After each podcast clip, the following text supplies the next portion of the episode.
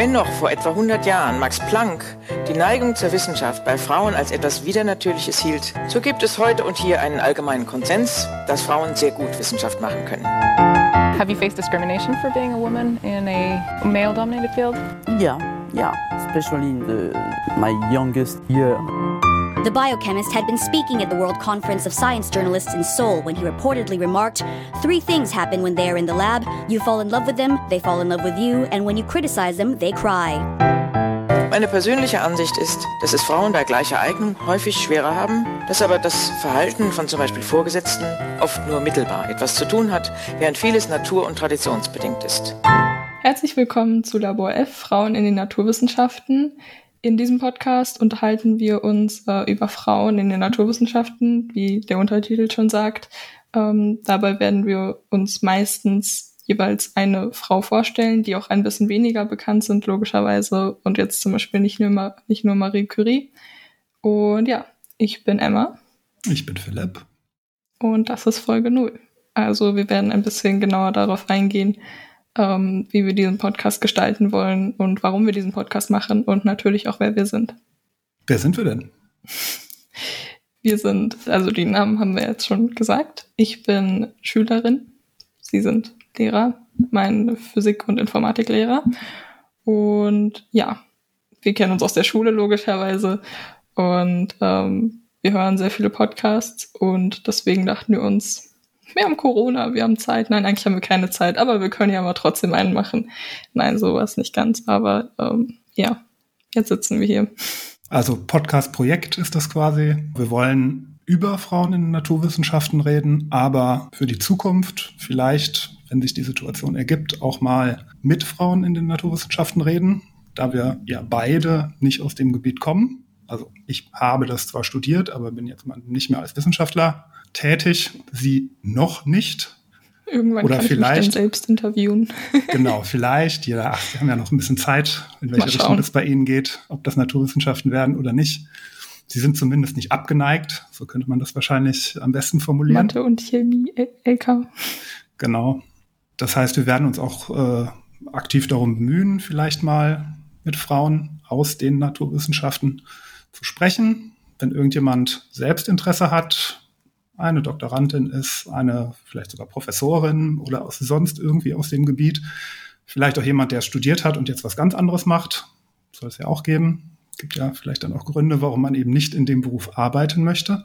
Und dann sind wir da natürlich, äh, wären wir da sehr dankbar für, denn ist ja schon auch wichtig in so einer Diskussion, vielleicht auch mit den Leuten zu reden, statt nur über die Leute zu reden.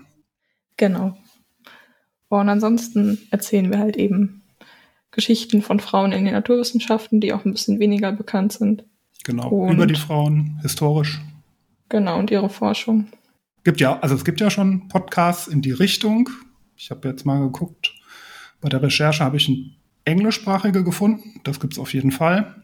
Äh, können wir auch verlinken am Ende der Folge vielleicht in den Shownotes. Ähm, und ansonsten auf deutschsprachig ist es eher, würde ich mal sagen, es gibt viele Podcasts über Frauen, über berühmte Frauen, das auf jeden Fall. Zum Beispiel, also ein, so der neueste, bekannteste wäre dieser Her Story Podcast. Vielleicht haben Sie da auch schon mal reingehört. Kann ich übrigens auch empfehlen. Ja, kann man, kann man empfehlen, auf jeden Fall. Aber das ist natürlich nicht der einzige, da gibt es noch ein paar andere äh, sehr gute. Äh, da findet man aber, die findet man alle über Recherche. Genau. Warum machen wir denn diesen Podcast? Tja, eine sehr gute Frage. Warum kümmern wir uns nicht über Männer in den Naturwissenschaften? Könnte man ja auch drauf kommen. wäre, ja, wäre, ja auch, wäre ja auch eine Möglichkeit.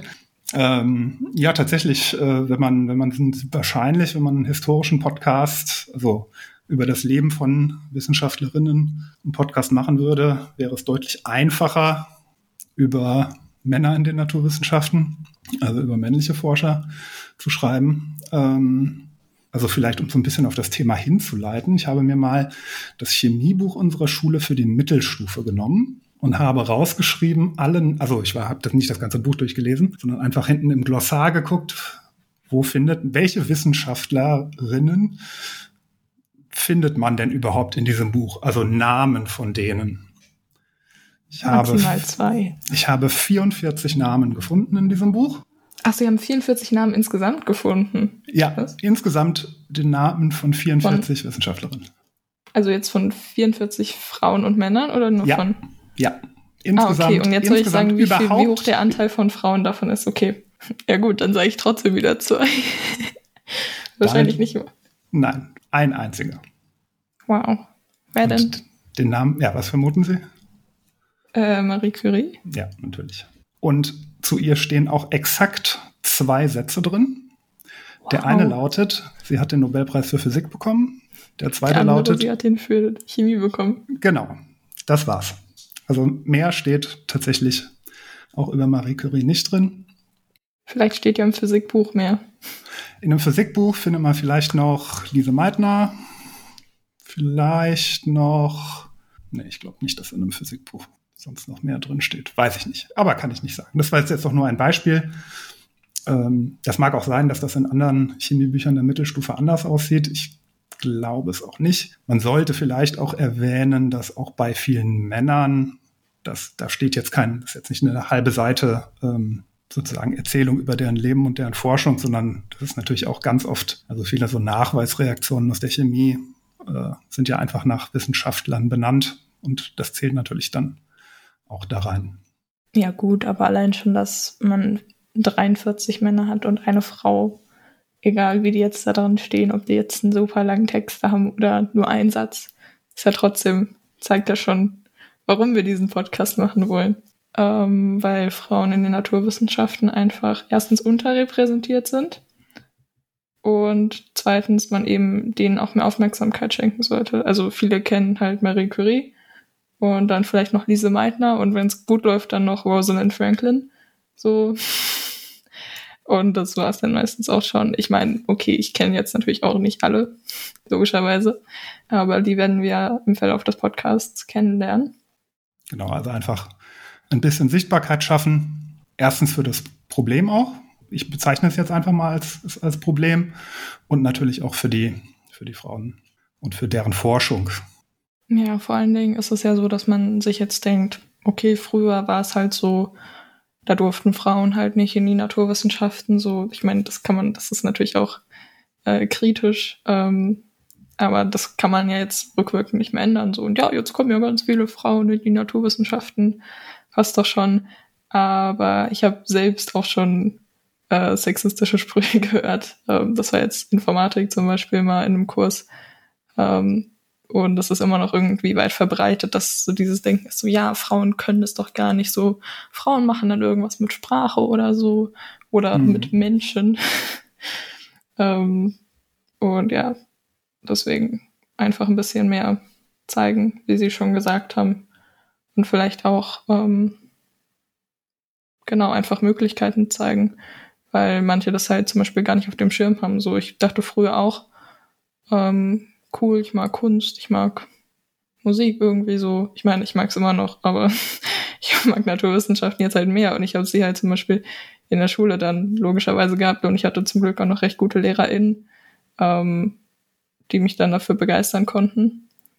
Und ja, deswegen ist es jetzt halt auf meinem Radar, aber viele denken sich so, hm, okay, dann hat man in Physik irgendwie voll die blöde Lehrkraft gehabt oder so und dann ist es ja. komplett vorbei, obwohl das ja eigentlich richtig viel mehr ist als jetzt nur ein Schulfach oder so. Ja, ja, auf jeden Fall. Ich habe ich hab tatsächlich noch so ein paar Zahlen rausgesucht, einfach aus so einem, quasi die, naja, äh, die, die das Ganze vielleicht auch so ein bisschen belegen, wo das Problem liegt. Also, wie Sie, mhm. wie Sie es exakt schon gesagt haben, dass in diesem Chemie, also die Chemie, die in der Schule unterrichtet wird, das ist ja nicht moderne Chemie. Das muss man ja natürlich auch sagen. Also das Chemiebuch endet ähm, in etwa 1930 so circa äh, vom Stand der Forschung. Ähm, danach ist natürlich sehr viel passiert, aber bis 1930, also mindestens bis Ende des 19. Jahrhunderts, waren Frauen ja überhaupt nicht zugelassen an Universitäten oder mm, meisten genau. an sehr vielen. Also das äh, fing da ja gerade erst an, dass überhaupt Frauen zugelassen wurden zu höherer Bildung. Das heißt, es ist auch nicht besonders verwunderlich, dass jetzt in, gerade in Mittelstufenbüchern eher männliche Wissenschaftler drinstehen, die alle irgendwo 15, 16, 1700 irgendwas geboren wurden. Ähm, aber auch da findet man natürlich, wenn man sucht, findet man auch Frauen, die damals äh, Forschung gemacht haben.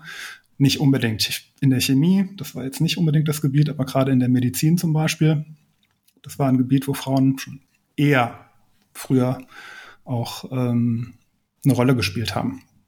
Also ich habe mal, hab mal rausgesucht äh, für, also es sind so ein paar Studien, ich habe jetzt mal so unterteilt zwischen Studierende, äh, Promotion und Professuren, wobei wir vielleicht noch so einen Schritt zurückgehen können und sagen, äh, gucken wir uns mal an, wie es denn so in der Schule aussieht, äh, in den Naturwissenschaften.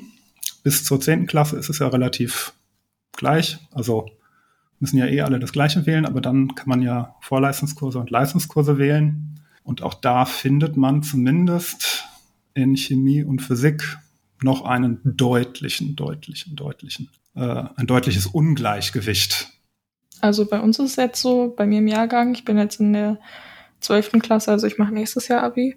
Mhm. Ähm, wir sind voll der Chemiejahrgang. Wir haben tatsächlich sogar zwei LKs. Und da ist es auch echt ausgeglichen, aber wir haben zum Beispiel auch einen Physik-LK. Ich meine, das ist meistens auch nicht mehr als nur einer, äh, als einer. Ähm, da sitzt genau ein Mädchen drinne und acht Jungs oder so. Und ich sitze da manchmal auch drinne, wenn ich Zeit habe. Und dann sind wir halt zwei Mädchen so. Ähm, aber mehr ist es nicht. Und ähm, in dem Grundkurs, also im Physik-Grundkurs äh, mit ihnen, sind auch nur wenige Mädchen. Ich weiß jetzt nicht die genaue Zahl, ich würde sagen so äh, sechs. Ah, ist aber schon fast die Hälfte. Ja, das so groß, ist, so groß ist der Kurs ja nicht. Also im Grundkurs ist, äh, ähm, umgeht's. Und auch muss, muss, man ja, muss man ja sagen, in Biologie ist eigentlich auch nie ein Problem. Das werden wir später auch bei den. Nö, in Bio sind wir sogar, glaube ich, mehr Mädchen. Also jetzt bei mir im Grundkurs, wir haben auch einen Bio-LK, da sind nur Mädchen drin. Hm. Das sind irgendwie elf oder zwölf oder so, ich weiß nicht genau. Genau. Informatik-LK ist kein einziges Mädchen. Da saß ich manchmal in der E-Phase, aber da hatte ich dann genau. nicht so genau. viel Zeit. Und im Grundkurs sind wir zu dritt. Ja. Also es sind, Q2. Man merkt es schon, äh, selbst in der Oberstufe äh, sieht man es, dass, da ein, dass es da ein Ungleichgewicht gibt. Gerade, das wird, das zieht sich dann auch vollkommen durch, gerade in Physik und Informatik. Chemie hängt noch so ein bisschen dazwischen. In Bio ist es mhm. nicht so das Riesenproblem. Also generell unter, unter Studierenden in Deutschland ähm, ist die, äh, der Anteil von Frauen ist etwa 50 Prozent, bisschen niedriger, aber das ist irgendwie 48,5 oder so, also fast äh, gleich verteilt. Auffälligkeiten, die man findet, ich habe jetzt einfach mal quasi die Statistik angeguckt. Ähm, Jura, Wirtschaftswissenschaften, alle Sozialwissenschaften ist es auch relativ ausgeglichen. Also da ist es völlig, mhm. völlig gleich. Ähm, Im Bereich Medizin, Gesundheit, da weiß ich natürlich nicht, was da alles mit reinzählt. Da wird Pharmazie, weiß ich nicht, ob das da reinzählt. Das könnte hm, man natürlich glaub, auch zu den Naturwissenschaften zählen. Ich glaube, das zählt eher zu den Naturwissenschaften. Ja, also ich habe es nicht gefunden, wo es da, ähm, wo es da eingeordnet wurde. Auch, ähm, also sind ähm, Frauen haben ein leichtes Plus, 60 Prozent etwa. Mhm. Sprach- und Kulturwissenschaften 70 Prozent, also deutlich deutliches Plus, mehr als doppelt mhm. so viele ähm, Frauen. Und im MINT-Bereich, dort, äh, wenn man das, wenn man Ingenieurwissenschaften zu MINT dazu zählt, ja. dann, sind, dann sind wir bei einem Frauenanteil von 30 Prozent. Yay. Also das komplette Gegenteil. Das sind jetzt die Studierenden in Deutschland. Wenn man das nochmal, wenn man da ein bisschen reinguckt, sieht man auch da Biopharma. Ach, da, ja, Pharma gehört zumindest dazu. Äh, genau. Biopharma 60 bis 70 Prozent mhm. Frauenanteil. Ja. Physik und Informatik 20 bis 25 Prozent. Also wirklich ganz, ganz, ganz, ganz unten. Ähm, am schwächsten schneidet tatsächlich die Ingenieurwissenschaften ab mit 22 Prozent. Uh, ja, also eine Bekannte von mir, die studiert Physik. Ich glaube jetzt im vierten Semester. Ich weiß es nicht. Auf jeden Fall hat sie neulich in Anführungszeichen erst angefangen. Und davor hatte sie in der Schule auch Physik-LK. Und da musste sie sich dann auch schon immer anhören. Also es war, wir haben uns außerhalb der Schule quasi ähm, kennengelernt, sage ich mal, oder immer getroffen. Und da war es dann auch immer so ähm, bisschen und du, und du willst wirklich Physik studieren, so glaubst du, das ist wirklich was für dich? Und es war jetzt nicht so, es wurde nicht explizit ausgesprochen, so als Frau, aber es war schon so der Subton und ich stand immer nur so daneben und war so, okay, cool.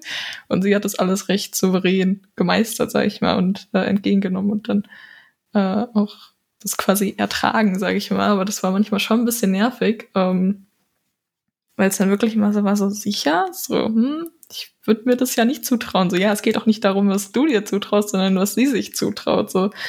Und wenn sie das gerne macht und wenn ihr das Spaß macht, so, dann lass sie doch einfach. Genau. Auf jeden Fall.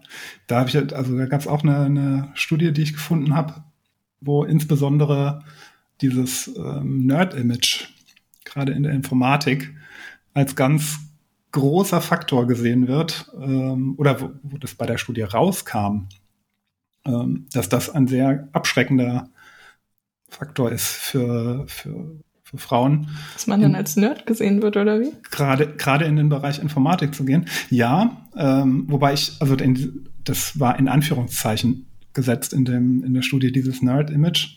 Okay. Ähm, damit ist wahrscheinlich nicht, also das hat ja, mittlerweile hat das ja schon wieder fast eine popkulturelle äh, Sie meinen positive, so dieses Klischee, oder wie? Ich, also da ist es tatsächlich dieses man würde sagen, ja, dieses creepy, creepy Nerd-Image, würde man wahrscheinlich sagen. Also ähm, da ist mit, also da, es gibt ja die Big Bang Theory, äh, diese Sendung, ähm, also genau das. Also auch die fand ich eigentlich ganz, also ich kenne, habe die Serie jetzt nicht so gut gesehen, also nicht so oft gesehen. Ich habe vielleicht mal so eine Folge gesehen, das fand ich jetzt nicht so schlimm.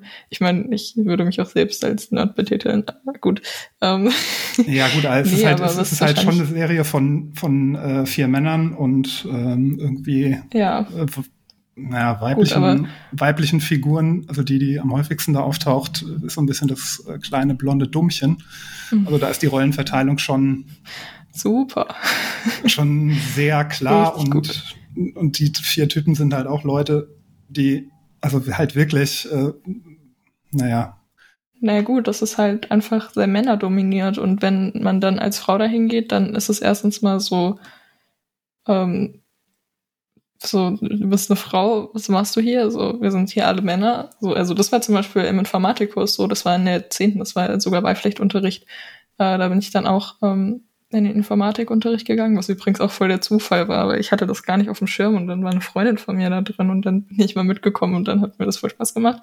Deswegen, also das wäre mir so auch vorher nicht aufgefallen. Ähm, genau, das war einfach nur Glück, sage ich mal in dem Sinne.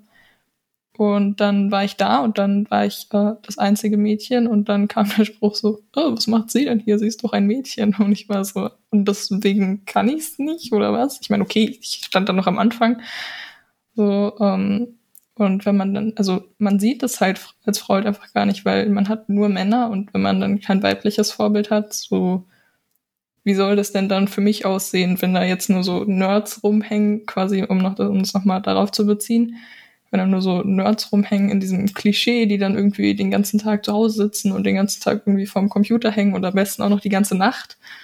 Ähm, so, das sieht man halt als Frau meistens nicht für sich. Und deswegen, das meinte die Studie wahrscheinlich so ein bisschen, oder? So will ich es jetzt verstehen. Genau, da, äh, das meinte die damit. Also ich möchte jetzt gar nicht sagen, dass das, also es darf ja jeder vor dem Computer hängen, so viel er will. Ähm, aber, genau, aber, das, aber das ist, also das ist halt das Klischee des typischen Informatikers. Die Realität sieht halt ein bisschen anders aus. Also von dem. Die meisten äh, sitzen am Strand. Ja, also von dem, ja, oder am Strand, genau. Mit einem Computer kann man überall arbeiten. Genau. Und dann am besten noch Internetzugang was in Deutschland ja, ja schwierig werden dürfte. Vielleicht ja, ist vielleicht notwendig, ja. Aber ja. wenn man jetzt äh, in, in den Informatikkurs, wo Sie jetzt auch bei mir drin sind, reinguckt, da würde ich jetzt mal sagen, äh, in diesem Kurs äh, sitzt keiner, dem ich jetzt dieses Rollenklischee äh, unterstellen würde. Also nein, das sind, nein, das ist auch, würde ich mal sagen, also jetzt sowieso also das sind einfach diese ganzen, diese, wenn ich gerade drüber nachdenke, diese ganzen Nerd-Klischees, die da so mit einhergehen oder auch dieses, okay, die Person zockt irgendwie viel oder sowas, also beziehungsweise die dann auch irgendwie mit einhergehen, so, ähm, dass Nerds irgendwie immer total unhygienisch sind oder so, Ähm, oder wie gesagt, dass sie halt viel zocken oder dass sie immer nur im Dunkeln sitzen ähm, und entweder total übergewichtig oder total untergewichtig sind. So, das ist echt. Das, also es gibt es bestimmt noch. Ist ja auch okay, jeder kann ja leben, wie er will. Aber das ist einfach so das Minimum, würde ich mal sagen. Ja, klar, also es ist auf jeden Fall nicht die Mehrheit. Und auch wenn ich jetzt an mein äh, Informatikstudium zurückdenke, ähm, das war die ganz große Minderheit. Aber wie viele Frauen saßen bei Ihnen? Ja, wenige, wenige. Genau. Das war da, das war damals äh, nicht besser. Also ich habe ja äh, natürlich Lehramt studiert. Da war es tatsächlich besser. Also wir waren in meinem Jahrgang ziemlich gleich verteilt, wobei äh, das keine statistisch äh, signifikante, signifikant große Stichprobe war. Ich glaube, äh, mit mir zusammen haben drei andere angefangen. Äh, zwei davon wow. waren Frauen. Also, Na gut, das ähm, ist ja auch ja. noch. Wann haben Sie studiert? Da war Informatik ja auch noch nicht so groß, oder? Ja, doch, ja, so ganz so alt bin ich dann doch nicht. ähm, ja, das war Anfang der äh, Mitte, Mitte bis Ende der 2000er. Okay. Also äh, der Informatik als Fach an der Uni war schon, war schon etabliert auf jeden Fall. Äh, Informatik ja, Inf genau, Informatik Lehramt war noch relativ neu, das stimmt wohl. Genau, was meinte ich? Wir haben jetzt auch nur zwei Informatiklehrer. Genau. Ja. Aber ich, das, das muss ich aber auch sagen. eine Frau, oder? Kann das sein? Mm, die war nur als Vertretungskraft. Bei ah, uns. okay. Ja. Also Informatiklehrerinnen gibt es erstaunlich viele. Ähm, das muss man schon sagen. Also ich bin ja auch in der, in der Ausbildung von, von Lehrkräften genau, ähm, beteiligt. Und letztens zwei Frauen bei uns sitzen. Genau. Und die letzten vier Referendarinnen, die ich betreut habe in Informatik, also die letzten vier Personen, die ich da betreut habe, waren alle Frauen. Hm. Ähm, da ist tatsächlich eine, da geht es. Und an vielen Schulen weiß ich auch, es gibt weibliche Informatiklehrerinnen. Ja, Bei uns also das ist auch gerade nicht. Für gut, so, aber es ist dann halt wieder dieses, okay, da ist ja dann noch Lärm mit dabei. So, also es ist ja, also das ist Klar. voll cool, dass das so ist, ne? Aber es ist ja trotzdem immer noch dieses Frauen, so ein bisschen dieses Frauen gehen ins Soziale irgendwie so. Ähm, und das kann natürlich auch jeder für sich entscheiden, aber in den Wissenschaften so an sich oder keine Ahnung, in irgendwelchen IT-Unternehmen oder so, weiß ich nicht, wie viele Frauen da jetzt sitzen oder generell. Also, Sie haben es ja vorhin schon gesagt dann auch. Habe ich gleich auch noch Zahlen. Aber wir, Sie haben es auch vollkommen richtig erkannt. Das sind, sind diese typischen Rollenmodelle. Frauen eher was Soziales, mhm. Männer eher was Technisches. Und diese, diese, ähm, diese positiven Rollenmodelle, das gibt, gilt exakt nämlich auch umgekehrt. Ähm, in Pflegeberufen, Pflegeberufe werden selten von Männern mhm. ähm, gewählt, auch weil sie deutlich schlechter bezahlt werden, aber auch weil, weil es immer noch als eher eine Frauenaufgabe gilt, was es ja nicht sein muss. Genau, das muss man auch im Blick behalten. So, aber ja, Frauen werden halt super oft diskriminiert. Ja, also nicht aber und, und. Frauen werden zusätzlich noch. Ich will ja jetzt nicht hier Erzieher irgendwie unter den Tisch fallen lassen oder so, aber Frauen passiert das, würde ich jetzt mal einfach so schätzen, einfach viel, viel öfter, ähm, dass generell irgendwas nicht denen zugetraut wird, ob es jetzt in den Naturwissenschaften oder in, in irgendwelchen Führungspositionen generell irgendwo ist. Ja, in den Naturwissenschaften tritt halt besonders deutlich genau. zutage. Ähm, dass das so, also äh, ich habe natürlich auch internationale Zahlen mir rausgesucht, weil man könnte ja jetzt auch einfach davon ausgehen und sagen, naja, MINT Ingenieurwissenschaften 30 Prozent, Kultur und Jura, äh, nicht Kultur und Jura, äh, was war das? Sprach- und Kulturwissenschaften 70 Prozent. Na, dann interessieren sich Frauen ja mehr für Sprache und Kultur und Männer mehr für technische Berufe. Nee, aber das ist ja genau das Ding, was ich vorhin schon meinte. Also Frauen sehen halt meistens gar nicht die Möglichkeit, dass sie da oder das ist, das wird halt einfach schon so früh irgendwie auf Kinder projiziert. Ähm, ich weiß nicht, also zum Beispiel, mein Vater arbeitet auch im Informatikbereich und der hatte mir auch super früh irgendwas beibringen können oder so, aber hat halt einfach nicht gemacht, weil ich halt ein Mädchen bin und so. Und ich weiß auch, dass es aus den Gründen ist so. Und dann er war halt eher so, ja, und sie spielt doch Cello und ja, dann kann sie das doch machen und sie ist ganz gut in Deutsch und so. Und sie liest gerne, das passt doch schon so, das reicht. Und dann tanzt sie noch und dann perfektes Mädchen so, ne? Mhm. Ähm, und das wird halt einfach super früh auf Kinder, wie gesagt, projiziert, dass das einfach von vornherein immer schon meistens irgendwie ausgeschlossen wird. Außer man hat dann in der Schule halt irgendwie Glück, sage ich mal, und hat dann irgendwie gute Lehrkräfte, die einen dafür dann begeistern können. Oder man hat irgendwie Freunde, die da jetzt irgendwie schon interessiert sind. Ich meine, ich will jetzt auch nicht sagen, dass alle Eltern ihren Kindern nichts beibringen, so in die Richtung. Ähm, aber das ist, das hat meistens auch einfach, wie gesagt, super viel mit Glück irgendwie zu tun, ähm, dass man da irgendwie so in die Richtung kommt. So nehme ich das zumindest wahr. Also so war das zum Beispiel auch bei mir. Und definitiv. Ja. Ja, es gibt ähm, relativ häufig, häufig genannt Argument, dass ja, das sind, ähm, es könnten auch sowas wie, naja, Männer und Frauen unterscheiden sich auf jeden Fall, also genetisch auf jeden Fall schon mal. Warum sollte das, ähm, warum sollte das bei den Interessen nicht auch teilweise so sein? Ähm, aber wenn man sich international die Zahlen anguckt, dann stellt man zum Beispiel fest, äh, in Ländern wie den Vereinigten Arabischen Emiraten Indien und Israel, äh, nicht Israel, ähm, Iran, äh, liegt der Anteil bei fast 50 Prozent. Und da muss man sich die Frage stellen, haben die äh, indischen Frauen andere Interessen als die deutschen oder andere Neigungen? Ähm, das kann es ja wohl irgendwie nicht sein. Da gibt es ein Phänomen, das nennt sich, das, äh, ich möchte es nur kurz ansprechen, weil vielleicht wollen wir, hatten wir uns zumindest mal überlegt, mal wirklich so eine extra Folge machen, wo man sich vielleicht auch mal jemanden reinholt, der ähm, sich schon ein bisschen länger damit beschäftigt, mit mhm. dem Thema. Ja. Ähm, es gibt etwas, das nennt sich das äh, Gender Equality Paradox, was so viel sagt wie in Ländern, in denen generell eine höhere Gleichberechtigung zwischen den Geschlechtern herrscht, ist der Anteil von Frauen im MINT-Bereich besonders unterrepräsentiert. Okay. Also gerade in Ländern, wo die generelle Unge äh, äh, Gleichberechtigung niedrig ist, ist der Anteil von Frauen im MINT-Bereich besonders hoch. Kann man mal, also es gibt Ursachen dafür oder zumindest Theorien, woran das liegen könnte.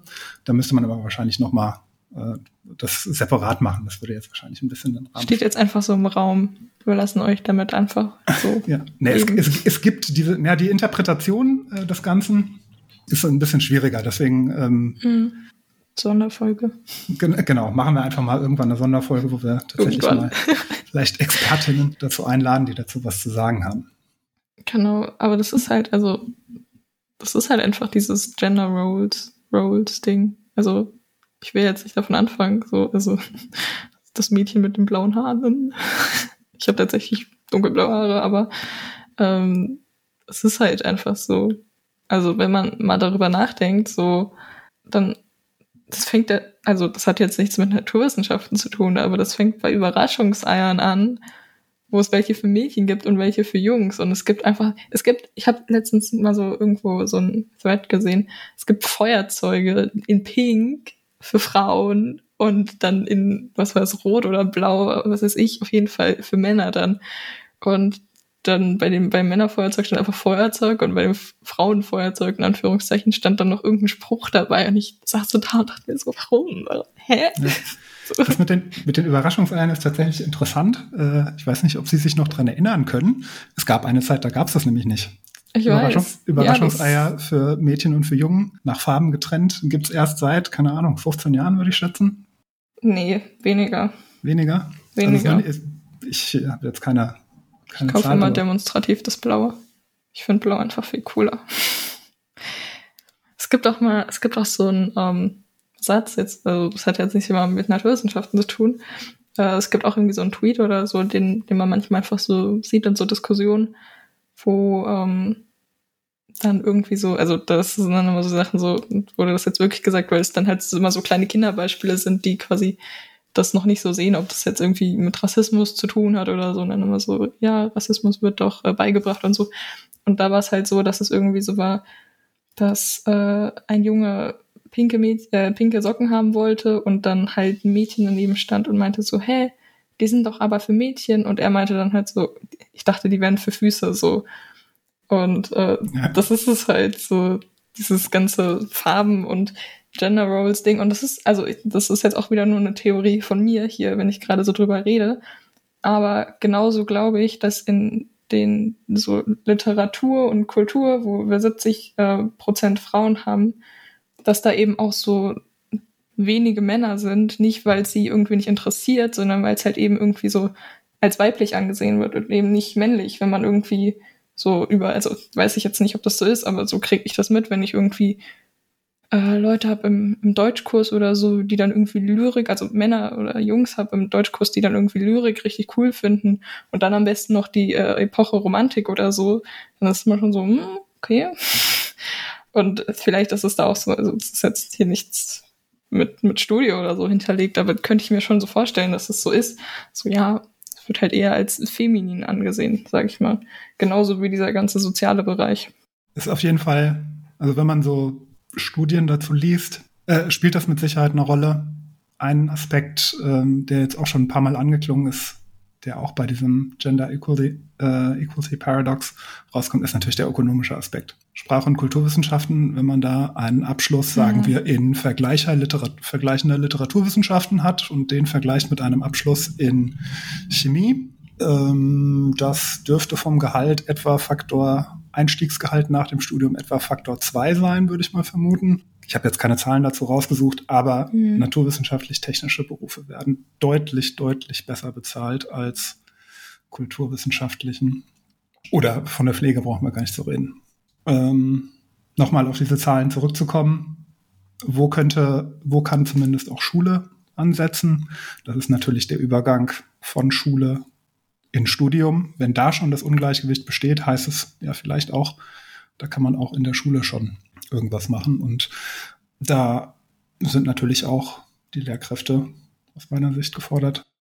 Ja, dazu auch, wir haben auch letztens in, im Politik- und Wirtschaftsunterricht ähm, über die Frauenquote geredet.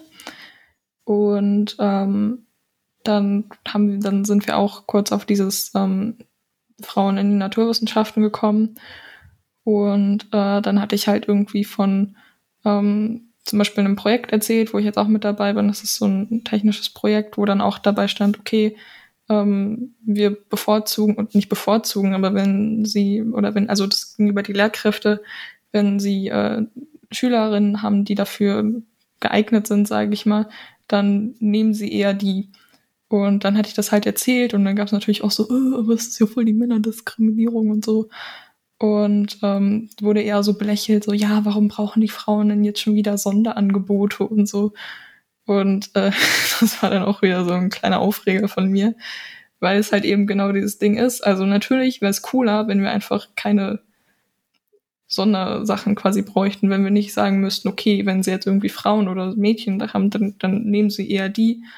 Ähm, aber wir brauchen es halt so. Ich, das ist, das ist so dieses Ding. Ich fände es auch cooler, wenn wir einfach alle gleichberechtigt wären, logischerweise, aber ja, solange das halt nicht so ist. Hinweisen.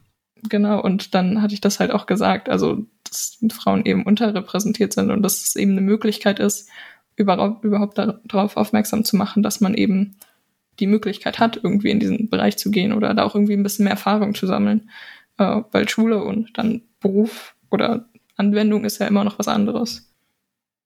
Genau. Dann bringe ich die Zahlen gerade noch zum Ende. Mhm. Anteil Promotionen bleibt, ist etwa gleich wie Anteil äh, Studierende. Da ist vielleicht eine leichte Positiventwicklung im Vergleich der letzten 20 Jahre zu verzeichnen, aber äh, insgesamt findet man etwa die gleichen Verhältnisse wie bei den Studierenden. Also da mhm. ändert sich nicht besonders viel. Ja, in den Naturwissenschaften machen ja auch viele einfach einen Doktor noch mit dran. Genau, ja. Also da gehört irgendwie dazu. Wo es dann tatsächlich komplett einbricht, sind die Professuren. Also hier liegt der Frauenanteil durch alle, ich rede jetzt nur von den Naturwissenschaften, durch alle Naturwissenschaften hinweg etwa unter 50 Prozent der Quote der äh, Promotion. Mhm.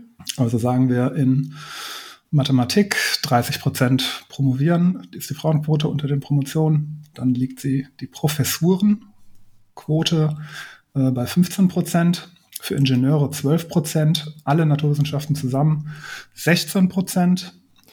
Also die Professorenquote, ja, ähm, ist eine ganz, insbesondere was vielleicht auch äh, bedenklich ist, äh, in den letzten Jahren gab es auch quasi überhaupt keine Entwicklung Das ist ähm, also erstens sehr starke Schwankung. Das ist mhm. irgendwo schwankt so zwischen 15 und 25 Prozent, mhm. ähm, aber jetzt keine richtige Tendenz äh, feststellbar. Und ähm, auch in den Berufen im MINT-Bereich ist die Quote, also die, der, der Anteil an Frauen etwa 20 Prozent. Also die dann tatsächlich in diesem Bereich arbeiten. Gehen die ganzen Studentinnen hin? Das äh, ist eine sehr gute Frage. Äh, da könnte man zum Beispiel mal fragen, naja, was ist denn das Alter, in dem man sich dafür entscheidet, zum Beispiel in eine äh, Richtung einer Professur zu gehen? Das ist normalerweise Ach, und das Alter. Gender Roles. Die Frauen bleiben zu Hause mit den Kindern, ja, weil genau. sie müssen ja auch Kinder kriegen. Hm.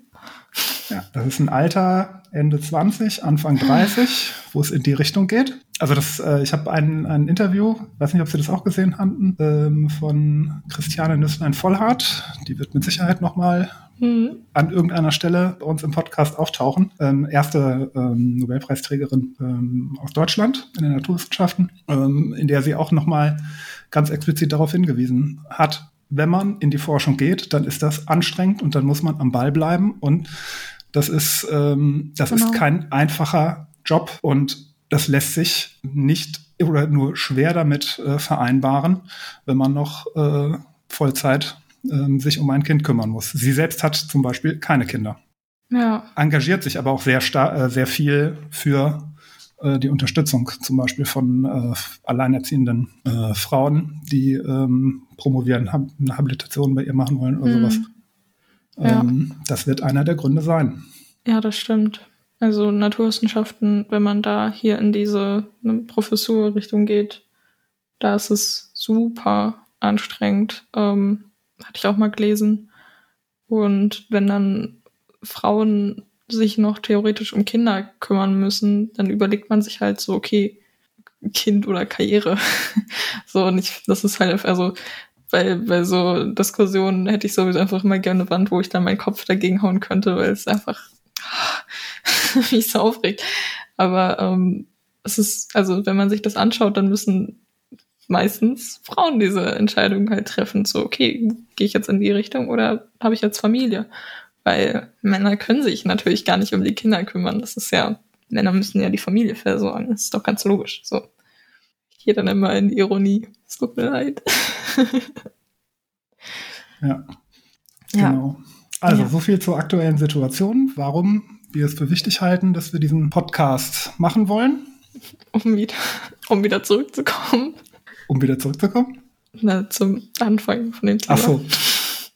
Genau es wird irgendwann, werden wir uns nochmal auf jeden Fall auch intensiver mit den, mit den Ursachen, ähm, vielleicht auch mit, mit Lösungsansätzen abseits äh, dieses Podcasts ähm, beschäftigen. Ähm, also wir werden aber, uns im Podcast beschäftigen, aber nicht nur den Podcast als Möglichkeit ansehen. Genau.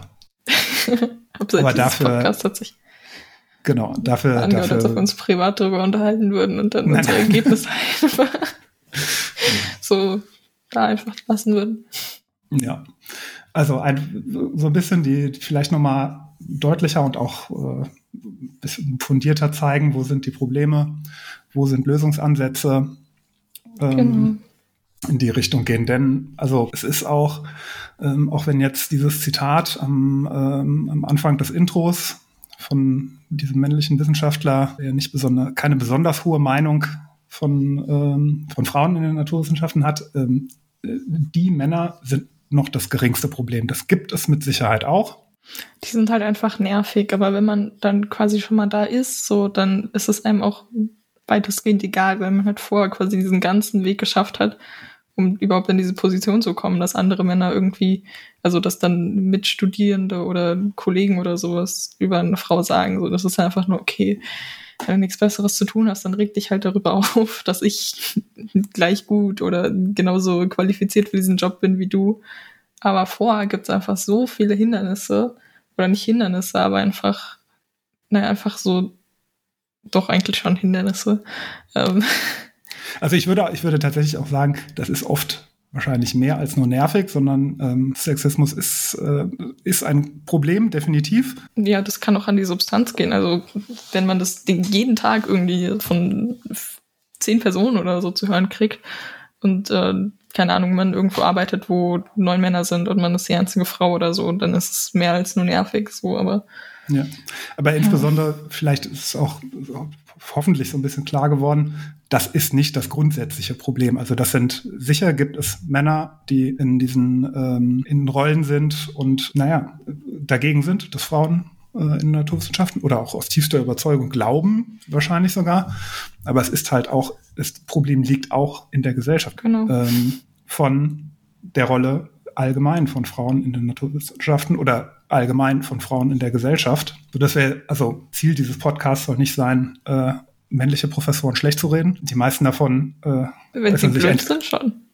Ja, wenn sie blöd sind, kann man das mal, kann, kann, man das mal machen, aber das trägt wenig zur Lösung des Problems bei. Ähm, aber man kann sich ein bisschen aufregen. Ja, man kann sich aufregen. Ich bin pro ja. aufregen. Man darf, man darf es mal negativ anmerken. Genau, und äh, wir haben jetzt noch eine kleine Bonusfolge für euch. Bonusfolge, die ist einfach hinten dran jetzt geschnitten. Äh, das war so eine Testfolge, die wir mal vor einiger Zeit auch schon wieder aufgenommen hatten. November äh, war das, damals ne? auch schon. Hm? November war das, glaube ich, ne? Schon ziemlich lange her. Oh Länger ja. als gedacht. Ähm, die Zeit vergeht. Ähm, und genau, eine kleine Testfolge, da stellen wir auch schon zwei Frauen vor. Und seid nicht so streng mit uns.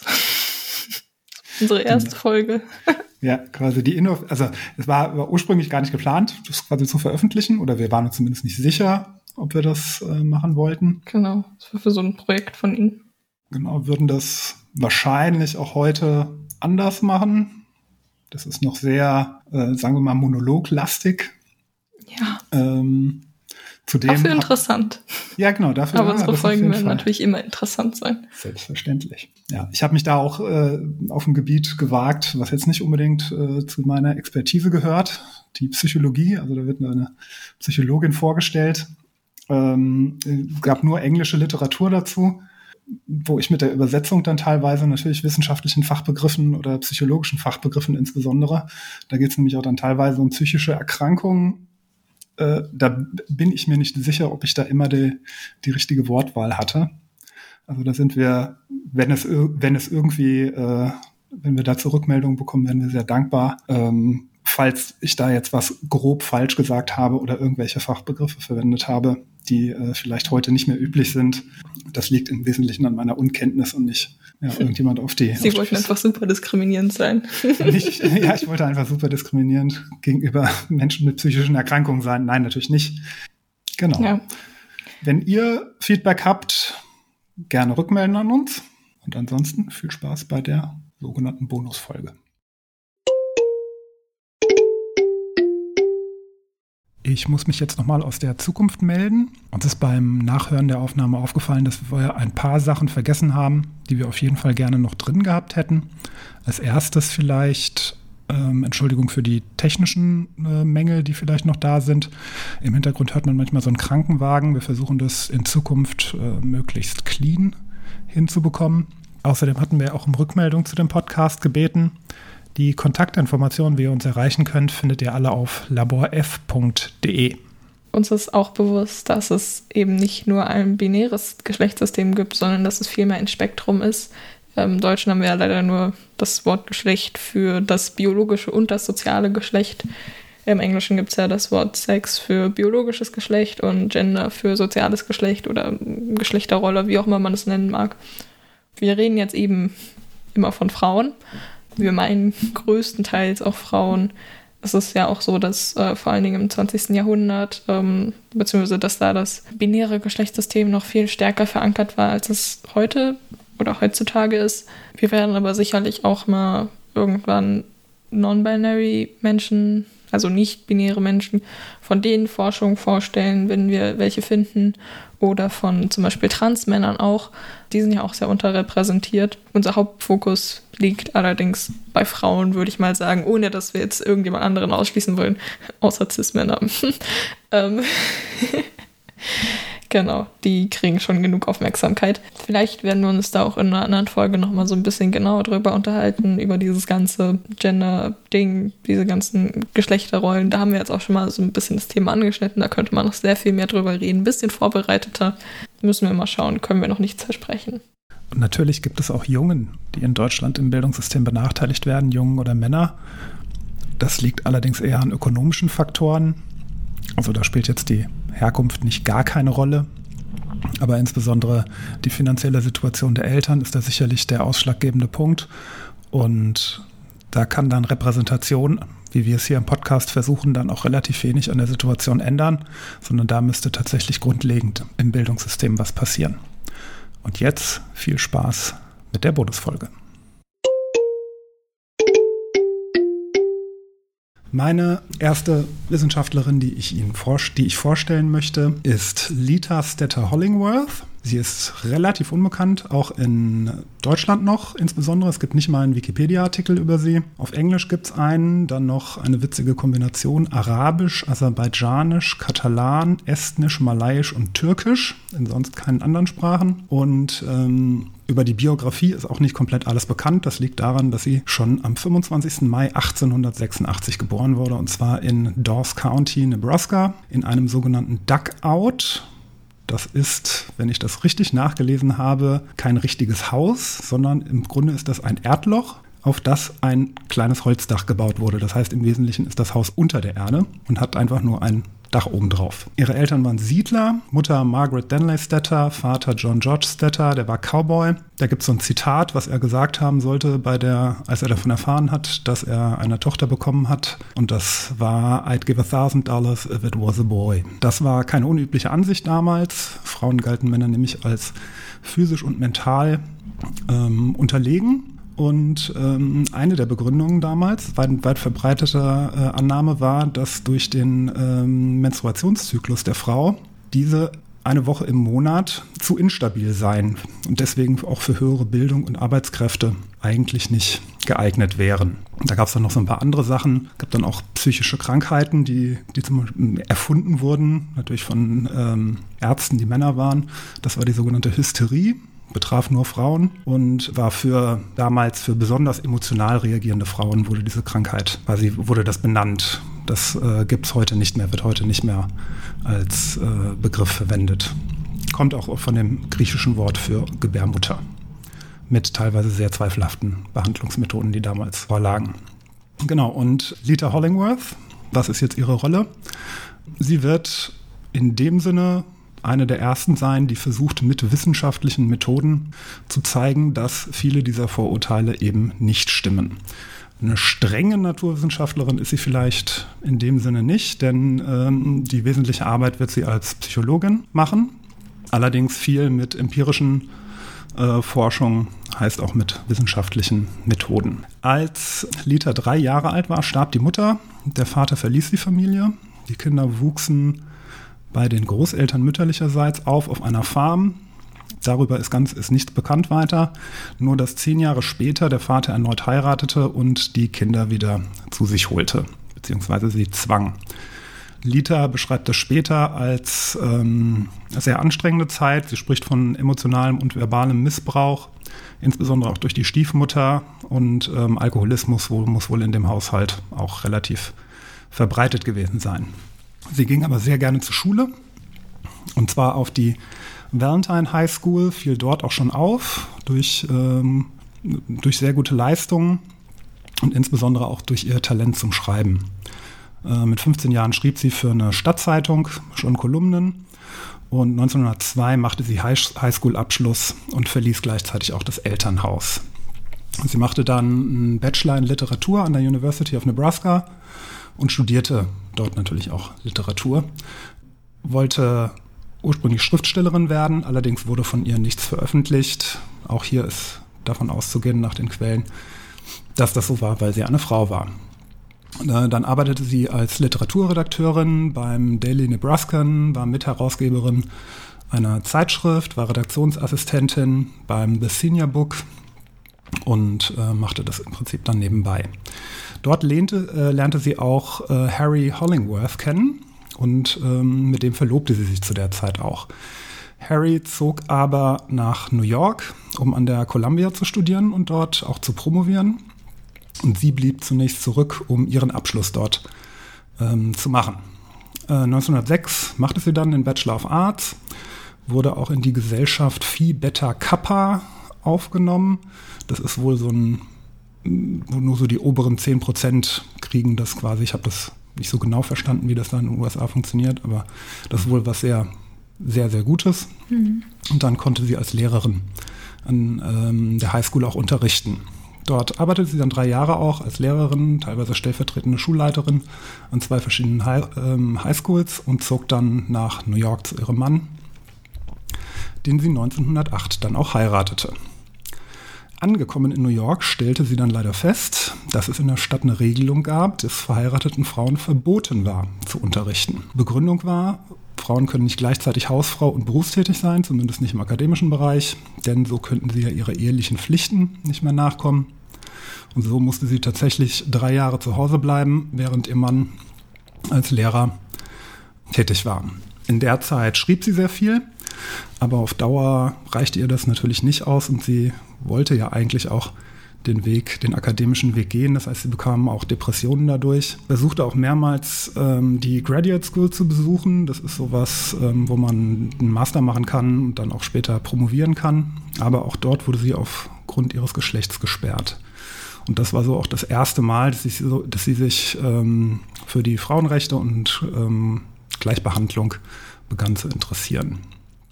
Unter anderem setzte sie sich relativ früh auch schon für das Frauenwahlrecht ein, das dann 1920 in den USA eingeführt wurde. Theoretisch zumindest. Für viele schwarze Frauen galt das trotzdem nicht. Unverhoffte Hilfe kam dann durch einen ganz anderen Bereich, nämlich gab es da ein kleines damals sehr kleines ähm, Unternehmen, das Brause herstellte. Name ist Coca-Cola. Und die amerikanische Regierung verklagte zu der Zeit Coca-Cola wegen des Verkaufs eines gepanschten Getränks mit Koffeinzusatz. Und ihr Mann Harry übernahm den Auftrag, die Auswirkungen von Koffein auf mentale Funktionen des Menschen zu untersuchen. Und ähm, er stellte dann Lita als seine stellvertretende Studienleiterin ein und äh, mit dem Geld konnte Lita dann auch die Graduate School ähm, besuchen und studierte pädagogische Psychologie, weil sie sich in dem Bereich dann mehr interessierte. Die Studien stellten sie dann auch zusammen zu Ende, machten über 60.000 Einzelmessungen, alle per Hand und stellten fest, in den Mengen, in denen Koffein in Cola enthalten ist, hat das keinen schädlichen Einfluss. Das war so ihre erste wissenschaftliche Arbeit.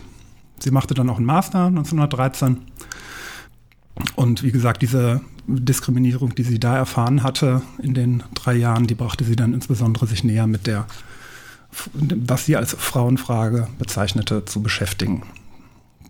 Danach, nachdem sie ihren äh, Master hatte, promovierte sie zu zwei verschiedenen Themen. Und zwar gab es damals zwei relativ weit verbreitete Thesen in der Psychologie, nämlich einmal die sogenannte funktionale Periodizität und die Variabilitätshypothese. Ähm, das waren beides Thesen, die natürlich von Männern aufgestellt wurden. Sie wollte mit wissenschaftlichen Methoden versuchen, die zu widerlegen, denn sie war der Meinung, dass das Literatur der Meinung wäre und nicht der Tatsachen.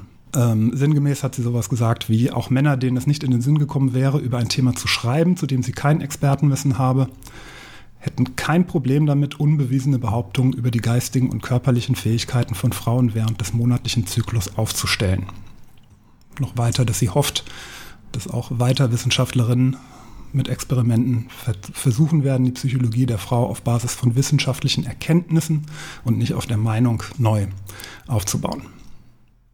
Okay, was sind jetzt diese beiden Thesen? Die funktionale Periodizität, das mehr oder weniger die These ist, ähm, Frauen sind während der Menstruation psychisch und körperlich weniger belastbar. Wie hat sie versucht, das zu widerlegen? Ähm, sie hat drei Monate lang die Leistung von zwei Männern als Kontroll Kontrollgruppe und 23 Frauen täglich untersucht, und zwar in ganz unterschiedlichen Bereichen. Kognitiv, Wahrnehmung, motorisch, alles Mögliche. Was kam dabei raus? Männer? Es waren nur zwei Männer als Kontrollgruppe. Okay. Genau, also es ging, ging, ja mehr oder weniger, es ging eigentlich darum zu zeigen, dass bei den 23 Frauen es keine Unterschiede gibt, äh. je nachdem, wann sie getestet wurden. Und genau das kam auch dabei raus. Sie fand keinen Hinweis darauf, dass die irgendwann verminderte Leistung hätten, sondern das war mehr oder weniger nur Tagesform. Und dann gab es ja noch die Variabilitätshypothese. Die vertrat unter anderem ihr Doktorvater Thorndike, die aber auch später revidierte nach ihren Forschungen. Und äh, das war die These, dass der Intelligenzbereich bei Frauen weniger schwankt als bei Männern. Also diese Variabilitätshypothese. Heißt, es gibt, was, wenn was Intelligenz angeht, auf dem Spektrum mehr dumme und aber auch mehr intelligentere Männer und Frauen würden weniger abweichen vom, vom Durchschnitt sozusagen. Und diese These war ähm, nicht nur auf die Intelligenz bezogen, sondern sie wurde auf ganz vieles dann übertragen, nämlich auf ähm, Frauen haben eher eine geringere Bandbreite an Interessen, Fähigkeiten von der körperlichen Konstitution, persönliche Neigung, alles Mögliche. Ähm, auch das wollte sie äh, zeigen, dass das dass das so nicht ist, dass das insbesondere nichts damit zu tun hat, ähm, dass das Frauen sind. Denn sie ging davon aus, dass äh, wenn es so einen Effekt gibt, dass das eben keine genetischen Merkmale sind, sondern dass es gesellschaftliche Einflüsse sind, die damals äh, vielleicht für solche Effekte sorgen. Wie gesagt, Thorndike war nicht der Meinung, also der vertrat die Hypothese, unterstützte sie aber trotzdem bei ihrer Arbeit. Und dafür nahmen sie in einem ersten Schritt einfach anatomische Daten von 1000 männlichen und 1000 äh, weiblichen Neugeborenen und hat, die, hat sich die angeschaut. Auch da kam raus, ja, männliche äh, Kinder waren im Schnitt ein bisschen größer und ein bisschen schwerer. Aber was die Größe der Abweichung angeht, das heißt diese Variabilität, gab es überhaupt keine Unterschiede zwischen männlichen und weiblichen Neugeborenen. Und das war natürlich nur der erste Schritt. Das wurde dann auch noch auf andere Bereiche diese Forschung erweitert. Da war sie aber nicht immer beteiligt. Aber das war so das, die Grundlage dafür, diese Variabilitätshypothese in Frage zu stellen. Wie gesagt, Thorndike ähm, brachte sie zum Umdenken, also sie brachte Thorndike ähm, auch da zum Umdenken und ähm, tatsächlich, er bot ihr auch nach ihrer Promotion, bot er ihr eine Stelle an, die sie auch annahm. Das heißt, sie war dann als äh, Dozentin und Wissenschaftlerin ähm, tätig. Sie interessierte sich auch sehr für soziale Faktoren, die, äh, die einen Einfluss auf Persönlichkeit und sowas haben. Auch das wollte sie untersuchen. Und ähm, sie konnte mit ihren, mit ihren weiteren Forschungen dann auch zeigen, dass, ähm, dass alle Menschen im Wesentlichen durch soziale Faktoren ähm, selektiert werden, in Schule, äh, beruflichem Erfolg und so weiter, und tatsächlich nicht nach ihrer tatsächlichen Begabung. Das ähm, wird dann später auch noch bei ihr in der, in der Forschung eine wichtige Rolle spielen. Unter anderem untersuchte sie in einer ihrer Studien ähm, mit Intelligenztests von Kindern und Erwachsenen ähm, mit Entwicklungsstörung, was für einen Einfluss mehr oder weniger äh, Geschlechter dort haben.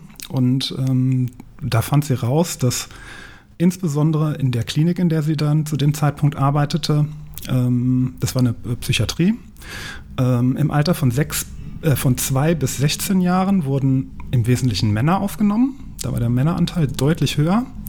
Und ab 16 Jahren war der Frauenanteil deutlich höher. Und ihre These war dann, ja, das sind soziale Gründe.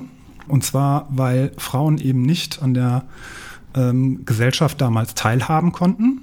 Und deswegen fielen, wenn sie denn psychische Krankheiten hatten, die fielen einfach gar nicht auf, weil sie ähm, also äh, im frühen, sozusagen im frühen Alter fielen die nicht auf, weil man, weil man es einfach nicht als wichtig erachtete. So nach, so könnte man das sagen. Also ein Zitat von ihr war dann, eine Frau mit einem geistigen Alter von sechs Jahren überlebt in der Gesellschaft ungefähr so gut wie ein Mann mit einem geistigen Alter von zehn bis elf Jahren. Und auch das brachte sie dann auf diese Hypothese, dass es dieses breite Spektrum an Intelligenz wenn es das nach unten gibt, das heißt ähm, ja, bei weniger intelligenten Menschen, da gibt es offensichtlich keinen Unterschied zwischen Männern und Frauen. Es fällt halt eben bei Frauen nicht so sehr auf. Ähm, also wird es vermutlich auch nach oben nicht so viel ausmachen. Äh, nicht so, auch so wird es vermutlich auch nach oben so sein, dass dort die Intelligenz weiter verteilt ist. Ähm, bis heute werden diese Annahmen immer noch äh, von vielen gemacht berühmtestes Beispiel wäre da der ja, im Moment noch US-Präsident, der immer wieder zum Beispiel Hillary Clinton damals im Wahlkampf eine Schwäche unterstellte. Sie hätte keine Ausdauer und sowas. Und ähm, diese Anspielung auf ähm, Menstruation hat er auch letztens bei einer ähm, Reporterin bei einer Pressekonferenz gemacht, weil sie ihm eine kritische Frage stellte. Aber sie hat quasi diese ja, Thesen widerlegt und war das dann auch so, dass die quasi gesagt haben, okay, äh, wir, wir arbeiten jetzt damit weiter oder wurde dann trotzdem, also ich kann mir vorstellen, dass sie nicht so gehört wurde, sondern dass dann trotzdem halt noch viel weiter an diesen Thesen quasi festgehangen wurde. Mm, ja, bestimmt. Also da äh, habe ich jetzt tatsächlich keine, keine genauen Informationen, wann diese Thesen anerkannt oder nicht anerkannt wurden. Also mit Sicherheit war das nicht von einem auf den anderen Tag, dass das äh, hingestellt wurde, aber im Nachhinein gelten ihre, äh, ihre Forschungen, die sie da aufgestellt hat, schon als ähm, so der, der Schritt, der erste Schritt in die Richtung. Okay. Also dass diese, dass diese Thesen überhaupt erstmal in Frage gestellt wurden und diskutiert wurden und nicht einfach ähm, quasi gar nicht behandelt wurden. Ja. So habe ich das, so habe ich das verstanden, genau. Sie stellte auch äh, 1916, war das äh, auch noch im American Journal of äh, Sociology, eine These auf, dass sogar die Regierung äh, Frauen ähm, zur Geburt von Kindern zwingen wollte ähm, weil sie die Verhütung, ähm, äh, weil sie die Verbreitung von Informationen zur Verhütung illegal machte. Weil in der Gesellschaft war es mehr oder weniger anerkannt und wurde auch immer darauf hingearbeitet ähm, und, und, bekräftigt, ja, die Natur der Frau ist die Mutterschaft und mutterlichen Pflichten, das ist das, was eine Frau glücklich macht und sowas. Deswegen auch immer stets Vorkehrungen getroffen wurden, dass möglichst alle Wege für Frauen aus diesem, Rollen, aus diesem Rollenbild heraus äh, zugemacht wurden. Also durch verschiedene Mechanismen, wie zum Beispiel kein Wahlrecht und eben dieses Berufsverbot. Die weiteren Stationen war dann mehr oder weniger, sie war die, war die erste äh, Psychologin im öffentlichen Dienst in New York, ähm, leitete ein Labor, in einem, ein psychologisches Labor in einem äh, Krankenhaus, äh, machte dann auch weiter ganz viele Experimente, insbesondere zu äh, Intelligenzforschung auch bei neugeborenen Studenten und äh, ihre Thesen und, und die Forschung wurden auch von den Feministinnen der ersten Welle sehr, sehr stark rezipiert und waren sehr dankbar darüber, dass jetzt wissenschaftliche Argumente auch zum Beispiel für das äh, Frauenrecht, Frauenwahlrecht äh, gefunden wurden. Die schrieben dann auch zusammen mit ihr, Hollingworth und Rodman, äh, Henrietta Rodman, unter anderem auch einen öffentlichen Brief an den Präsidenten, äh, in dem sie das äh, Frauenwahlrecht forderten. Genau, sie war dann auch tatsächlich, wurde oft rezipiert. Es gab in Zeitungen und Zeitschriften, im Time Magazine, New York Tribune, gab es Artikel über sie. Und äh, mit ihrem Ehemann zusammen, der wohl relativ progressiv äh, gewesen sein muss, äh, war sie auch auf Wahlparaden dabei für das Frauenwahlrecht und war auch Wahlbeobachterin für die Frauenwahlrechtspartei, dem District. Also, äh, war ja schon klar, ähm, nach ihrer Promotion, hatte ich schon gesagt, wurde sie am Teachers College eingestellt. Da blieb sie auch dann bis zu ihrem äh, bis zu ihrem Tod, der leider relativ früh kam, und ähm, forschte insbesondere zu Intelligenztests und zur sogenannten Begabtenförderung. Äh, Intelligenztests zu der Zeit waren ein sehr gängiges Mittel, um Kinder, wie man da damals nannte, und wahrscheinlich muss man das auch heute noch sagen, tatsächlich einzuteilen. Das heißt, ähm, da ging, ging man ganz streng nach, äh, nach solchen Tests. Und ähm, ein Herr Terman ähm, war, da, war da so einer der wichtigsten ähm, Personen, die damit, die damit arbeiteten. Der machte allerdings ähm, wenig Vorschläge, wie man, wenn man diese Tests anwendet, wie man dann auch mit, besonders, mit besonderen Begabungen umgehen könnte. Und das war genau ihr Schwerpunkt. Warum hat er das nicht gemacht? Terman glaubte, Intelligenz sei tatsächlich vererbbar. Und zwar im Prinzip nur vererbbar.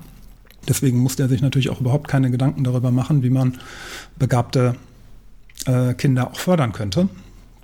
Und ähm, Hollingworth glaubte, dass auch Umwelt- und Bildungsfaktoren eine wesentliche Rolle dabei spielen und die Intelligenz beeinflussen. Deshalb war sie insbesondere auch daran interessiert, wie man ähm, Kinder auch fördern könnte. Und eben auch ähm, mit Begabten meinte sie tatsächlich nicht ähm, besonders, das müssen nicht besonders intelligente Kinder gewesen sein, sondern das können tatsächlich auch Kinder gewesen sein, die vielleicht ähm, auch Auffälligkeiten hatten. Da fand sie nämlich zum Beispiel heraus, dass das überhaupt gar keinen Einfluss darauf hat, auf die Intelligenz oft. Also psychische Krankheiten beispielsweise. Die Kinder weichen vom, von der Intelligenz, was man da mit diesen Tests halt messen kann, kann also ob das, man das jetzt Intelligenz nennen möchte, wie auch immer. Ähm, in diesen Tests wichen die nicht besonders viel ab von Kindern ohne psychischen Krankheiten, aber sie hatten eben ein Problem in der Gesellschaft, weswegen sie auch da halt weniger gefördert wurden als andere. Sie hat auch sehr viele Bücher zu dem Thema verfasst, so Standardlehrbücher. Bei allem kann, muss man auf jeden Fall festhalten, sie arbeitete sehr empirisch, machte viele Studien, hat sich ähm, familiäre Hintergründe und alles Mögliche angeschaut und ähm, versuchte das eben auf eine wissenschaftliche Basis zu stellen. Und da machte sie unter anderem, hat sie da so ein paar Faktoren rausgesucht, wie man mit zum Beispiel besonders begabten Kindern umzugehen sei. Das also eine frühe Diagnose wäre sehr wichtig. Auf keinen Fall sollten die Kinder getrennt werden von anderen Kindern und es müsste im Schulsystem berücksichtigt werden. Hierzu führte sie zig Studien durch mit sehr vielen Kindern über sehr viele Jahre, ähm, um da Einflussfaktoren zu finden und auch spezielle Förderprogramme dann eben zu entwickeln. Sie hatte da auch eine eigene Schule in New York, ähm, ent, äh, entwickelte auch mit ein Kindertherapiezentrum und unter anderem einer ihrer Schüler, äh, mit dem sie da zusammenarbeitete, war Carl Rogers. Das ist wohl mittlerweile ein relativ oder war ein relativ bekannter Psychologe in den USA. Ein bisschen was Negatives gibt es auch über sie noch zu sagen. Sie war nämlich eine starke Vertreterin der positiven Eugenik. Sie war ähm, der Meinung nämlich, dass ähm, sich im Wesentlichen Erwachsene fortpflanzen sollten, die einen sehr hohen IQ haben und ähm, die anderen eben nicht. Ob sie das ihr ganzes Leben lang war, darüber habe ich keine Informationen gefunden. Vielleicht hat sie die These auch irgendwann nochmal aufgegeben, aber das war das, was ich gefunden hatte. Okay, zum Ende. Sie hatte nie selbst Kinder veröffentlichte aber viel, sehr viele Lehrbücher, ähm, insbesondere über Jugendpsychologie, die besonderen Begabungen und die Programme, die sie geleitet hat und starb schon 1939 an Bauchkrebs, den sie tatsächlich zehn Jahre ihrem Mann verheimlichte. Kurz vor ihrem Tod wurde ihr dann noch tatsächlich eine Ehre zuteil, die für die Zeit nicht ähm, die Regel war für Frauen. Sie wurde nämlich aufgenommen in das Verzeichnis der American Men of Science. Das ist quasi ein, eine Liste, wo die bedeutenden amerikanischen Wissenschaftler und jetzt dann auch die erste, ich weiß nicht, ob sie die erste war, aber sie als Wissenschaftlerin ähm, aufgeführt wurde. Ihr Mann schrieb dann nach ihrem Tod äh, Bio, eine Biografie über sie und katalogisierte die Arbeit. Und der Herr Louis Terman, mit dem sie da im ähm, Kontakt stand länger bei der Intelligenzforschung, der sagte nach ihrem Tod dann auch, dass ähm, wenn ein Mann eine vergleichbare Produktivität wie sie gehabt hätte, wäre er mit Sicherheit zum Präsidenten der American Psychological Association gewählt worden ähm, und wahrscheinlich auch Mitglied der National Academy of Science. Da sie eine Frau war, wurde ihr diese Ehrung nicht zuteil. Vielleicht, was hat sich in den letzten 100 Jahren getan seit ihren Forschungen? Rechtlich ist, nicht, rechtlich ist natürlich ein bisschen was passiert. Es gibt das Fra Frauenwahlrecht, äh, es gibt ein Gesetz gegen Diskriminierung in Bildung und ähm, in Ämtern. Ähm, der Frauenanteil an US-Universitäten äh, liegt auch ähm, tatsächlich relativ hoch. Über 50 Prozent der Studierenden auf allen Niveaus, das heißt bis zum PhD, dem Doktor, sind über 50 Prozent.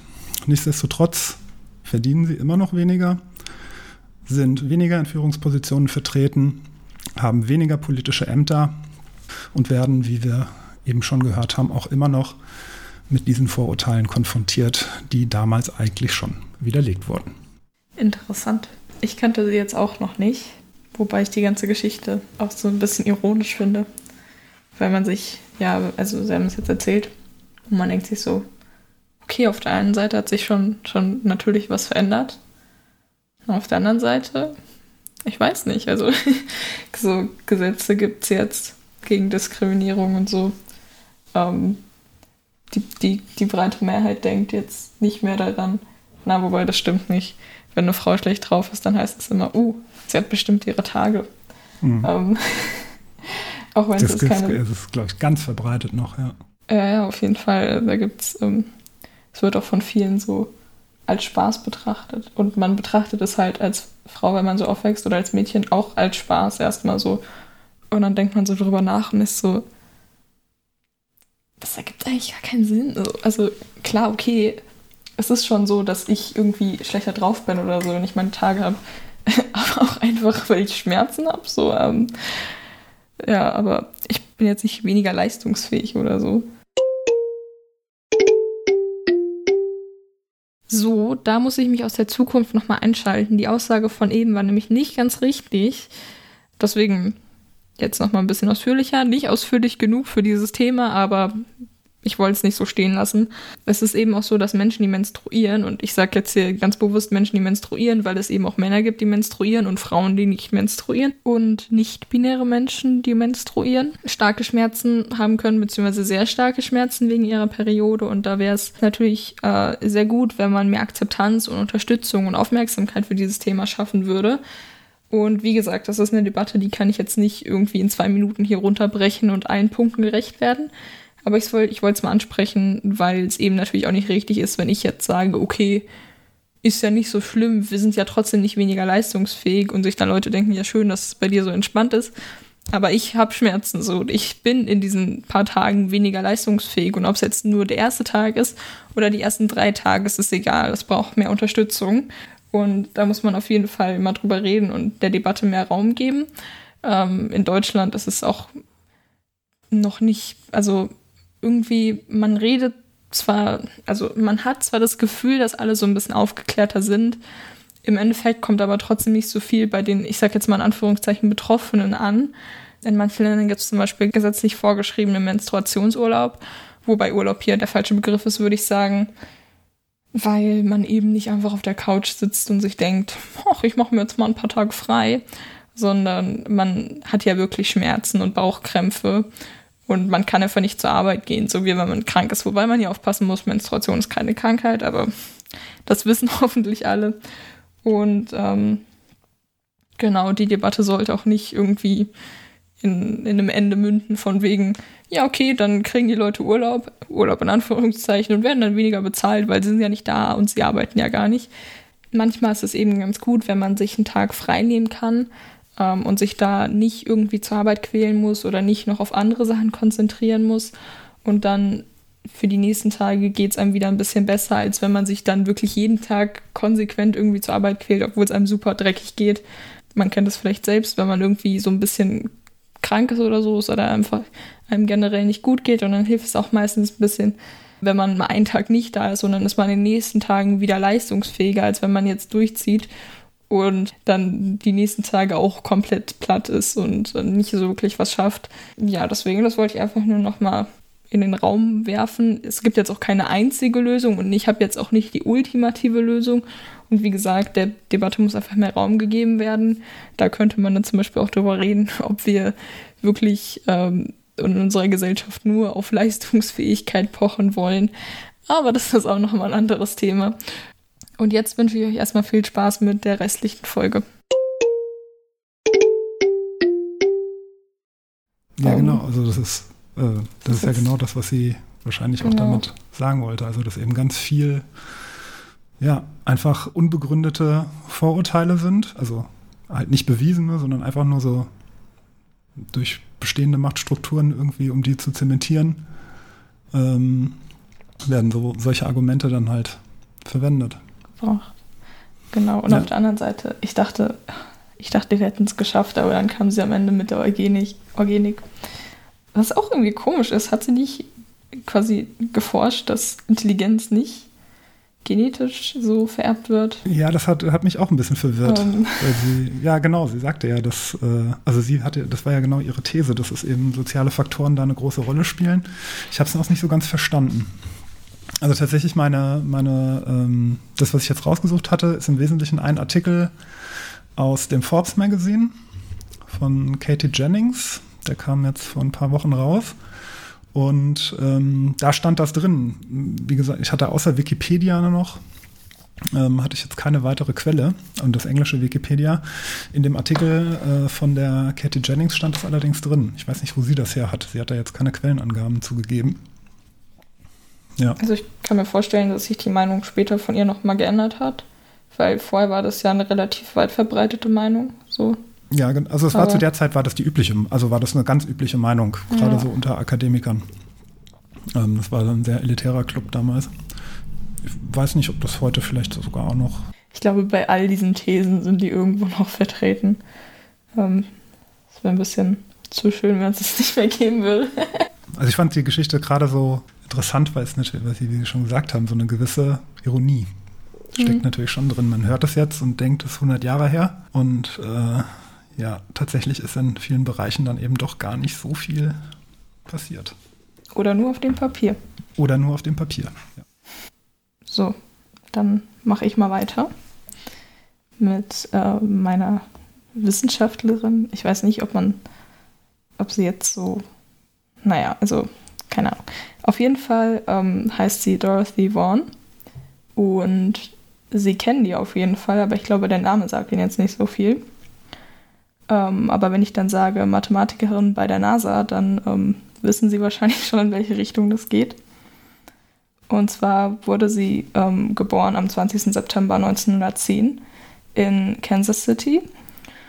Und ja, sie hat da mit ihren Eltern gelebt und ähm, sie wurde, sie war eigentlich schon relativ früh in der Schule sehr gut und hatte dann auch ihren Highschool-Abschluss an der Beecher, Beechurst High School 1925. Hatte ähm, sie quasi so eine Auszeichnung für den besten Abschluss quasi und hat dann auch ein Stipendium eben gekriegt an der Wilberforce University.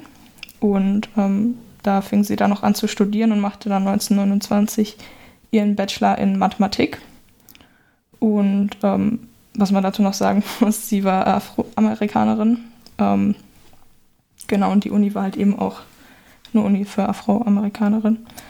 Und ähm, genau, dann war sie erstmal Mathematiklehrerin in Virginia, äh, was ein bisschen problematisch war, weil ähm, zu der Zeit halt eben noch die Jim Crow Laws da so waren. Und dann war halt viel mit äh, Rassentrennung und so. Genau, das war immer hinderlich für sie quasi, also auch später noch. Und 1932 heiratet sie dann äh, Howard Vaughn, also dann nahm sie dann auch den Nachnamen an. Der starb dann auch schon relativ früh, 1955. Ähm, sie hatten aber trotzdem sechs Kinder, die sie dann halt später. Wie lange verheiratet?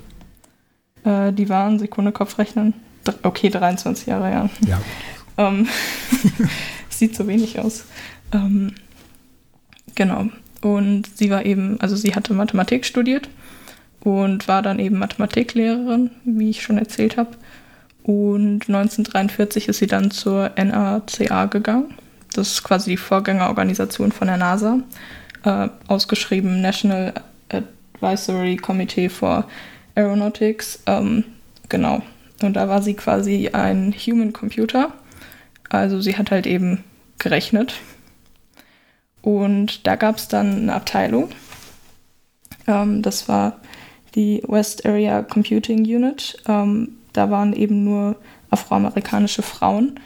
Das war äh, ja nämlich auch zu Zeiten des Kriegs. Da wurden dann eben auch Frauen und äh, People of Color eingestellt, ähm, weil die Männer halt in den Krieg gezogen sind, mhm. in den Weltkrieg. Und deswegen, trotzdem hatten die nicht viele Rechte, weil eben immer noch die Jim Crow und alles Mögliche. Und deswegen war die Abteilung auch sehr abgeschottet ähm, von weißen Mitarbeitern quasi. Und die war sogar so abgeschottet, ähm, dass viele diese Abteilung gar nicht kannten, also nicht wussten, dass es die gibt. Ähm, und die hatten dann halt auch ihre eigenen Toiletten und so und durften nicht auf die anderen gehen. Genau. Und da hat sie dann halt ähm, relativ viel gerechnet, auch schon ähm, so ähm, für die Apollo-Mission und alles Mögliche. Ähm, und 1949 leitete sie dann die Gruppe, aber nicht offiziell ähm, also sie wurden nicht offiziell befördert. Es war eigentlich nur klar, okay, sie leitet jetzt die Gruppe. Ähm, und später war sie dann quasi der Head Computer. Ähm, und damit auch die erste weibliche afroamerikanische äh, Führungskraft da. Und genau, 1958 wurde dann eben die NASA gegründet ähm, oder ging dann aus diesem, der NACA hervor. Und ähm, da hatte sie dann quasi schon das Gespür, weil dann auch die ersten Computer, also die ersten elektrischen Computer quasi kamen, ähm, hatte sie dann schon das Gespür, okay, da müsste man sich jetzt darauf vorbereiten, weil sonst sind wir ganz schnell weg vom Fenster. Wir sind quasi die mhm. Ersten, die hier äh, quasi entlassen werden, weil Frauen und äh, Schwarz. Und dann hat sie eben Programmieren gelernt und das auch ihrer Abteilung quasi beigebracht in dem Sinne, so dass dann die meisten oder alle, weiß ich nicht genau, dann halt eben später zu einer anderen Abteilung übergingen, die eben mit diesen ähm, maschinellen Computern dann gearbeitet haben. Und genau, die Programmiersprache war Fortran, äh, Abkürzung für Formula, Formula Translation. Und ähm, ja, da haben die dann halt ähm, 1961 angefangen zu arbeiten in der Analysis and Computation Division, äh, Abkürzung ACD. Und ähm, die war dann auch unter anderem beteiligt an den Scout Launch Vehicle Program. Ähm, das waren quasi so Satelliten, die dann in Orbit geschossen wurden und so. Und ähm, war dann eben auch, hatte quasi Vorarbeit zur Mondlandung und so, ähm, die ja dann auch noch kam, geleistet. Genau. Und das waren quasi so ihre, also sie hat jetzt nicht so viel Forschung in dem Sinne betrieben, aber ich finde es ziemlich faszinierend, weil sie halt eben nicht nur quasi mit der Diskriminierung als Frau zu tun hatte oder zu kämpfen hatte, sondern eben auch mit dem Rassismus und dann eben auch quasi nicht aufgegeben hat, als sie quasi wusste, so okay, wir werden jetzt demnächst äh, entlassen werden, sehr wahrscheinlich, weil es halt eben Computer gibt. Dann hat sie nicht gesagt, okay, und da kann ich jetzt sowieso nichts machen, sondern hat sich halt selbst Programmieren beigebracht und eben auch den anderen, weil sie die anderen natürlich auch nicht im Stich lassen wollte. Und 1971 ist sie dann quasi in Rente gegangen. Und ach so, was man nicht vergessen darf, nebenbei hat sie natürlich auch noch sechs Kinder großgezogen. Ne? Also alleine. Ähm, naja, ja, viele, ab einem gewissen Jahr dann, 1955, genau. Und ähm, es gibt auch noch ein Zitat von ihr dazu, ähm, wo sie sagt, ich habe äh, geändert, was ich ändern konnte und was ich nicht ändern konnte, habe ich ertragen. was eigentlich so ihr Dilemma quasi ganz gut zeigt. So, ich meine, sie hat schon ziemlich viel getan und auch erreicht, aber eben halt nicht alles, weil ähm, man natürlich auch nicht alles alleine machen kann und man dementsprechend auch Unterstützung von anderen braucht. Und ähm, genau, Sie kennen wahrscheinlich, also Sie kennen den Film Hidden Figures, da mhm. kommt sie eben auch drin vor. Deswegen, ähm, genau, da, also da hatte ich auch ein bisschen dran gedacht und äh, ich fand die eine Szene halt eben ganz gut in dem Film, wo sie quasi anfängt mit diesem Computer zu arbeiten und ihre männlichen Kollegen das halt alle nicht hinkriegen und sie sich dann das so anschaut und ähm, das dann halt denen quasi erklärt. Mhm. Genau, die Szene ist halt, halt im Kopf geblieben. Wenn wir auch nochmal zurückgreifen auf ihre Geschichte. Hier, Frauen sind weniger leistungsfähig als Männer und so. Naja, das war ja generell so in der Abteilung oder bei den Frauen, die halt bei der NASA gearbeitet haben, dass die ähm, mindestens mal genauso schlau waren, aber halt einfach äh, konsequent unterschätzt wurden. Genau, und ähm, am 10. November 2008 ist sie dann gestorben. Das heißt, sie ist 98 Jahre alt geworden, was ziemlich cool ist. Mhm. Und ähm, genau, 2019 hat sie dann quasi noch ähm, die Congressional Gold Medal bekommen, äh, was eine, eine der höchsten zivilen Auszeichnungen quasi ist. Also nach ihrem Tod zwar, aber wurde die dann noch verliehen. Und was ich ziemlich cool finde, ist, 2019 wurde auch noch ein Mondkrater nach ihr benannt. Oh, das ist natürlich. Also so. irgendwann würde ich auch gerne mal einen Mondkrater nach mir benannt haben. Und äh, am 6.11.2020, also jetzt letztens erst, ähm, ist auch ein Satellit ins All ähm, geschossen worden, keine Ahnung, ähm, mhm. der halt auch eben ihren Namen trug oder der nach ihr benannt wurde. Genau, quasi so wegen diesem Scout Launch Vehicle Program, ähm, wo sie mitgearbeitet hatte. Sie noch eine späte Ehrung bekommen. Oder, na, eigentlich nicht mehr, war ja schon nicht mehr im Leben. Ja, nee, also da hat sie nicht mehr gelebt, aber ja, das war meine Geschichte. Nicht ganz so lange wie ihre, weil sie eben auch nicht äh, so viel geforscht hat in dem Sinne. Ähm, aber, aber eben, trotzdem eine mega interessante Geschichte. Genau. Also ich fand den Film damals, ich hatte schon ein bisschen länger her, dass ich den gesehen habe. Ähm, das, das, ist ein sehr guter Film. Ja, ja ich hatte den letztens nochmal geschaut, ähm, zum, zu meinem Glück, sage ich mal, weil den gibt es jetzt leider nicht mehr auf Netflix. Ähm, genau, aber es gibt auch ein Buch, ähm, nachdem der Film quasi gedreht wurde. Das kann man bestimmt auch gut lesen. Ah, haben Sie aber noch nicht gelesen? Nee. Ja, und in dem Film geht es halt eben um sie und noch zwei andere Frauen, die auch schwarz waren und die halt in der ähm, NASA relativ viel mitgearbeitet und dann auch verändert haben. Genau. Ja gut, bei ihrer Geschichte ist natürlich das beeindruckend, dass sie nicht nur durch eben nicht nur durch Geschlecht diskriminiert wurde damals, sondern zusätzlich noch durch ihre Hautfarbe. Ja, ja. Was es nochmal umso bemerkenswerter macht. Also, ja, also es nochmal umso bemerkenswerter macht, dass sie tatsächlich dann diesen den Weg äh, gegangen ist, den sie gegangen ist. Und mhm. äh, naja, dann ja. leider erst sehr spät irgendwie eine Anerkennung dafür ausgesprochen wurde. Ja, wobei, ähm, ich glaube, da bin ich mir nicht ganz sicher, aber ich glaube, die NASA hat das, ich weiß nicht, ob sie es anerkannt hat, so in dem Sinne, dass sie wirklich dafür gewürdigt wurde und so.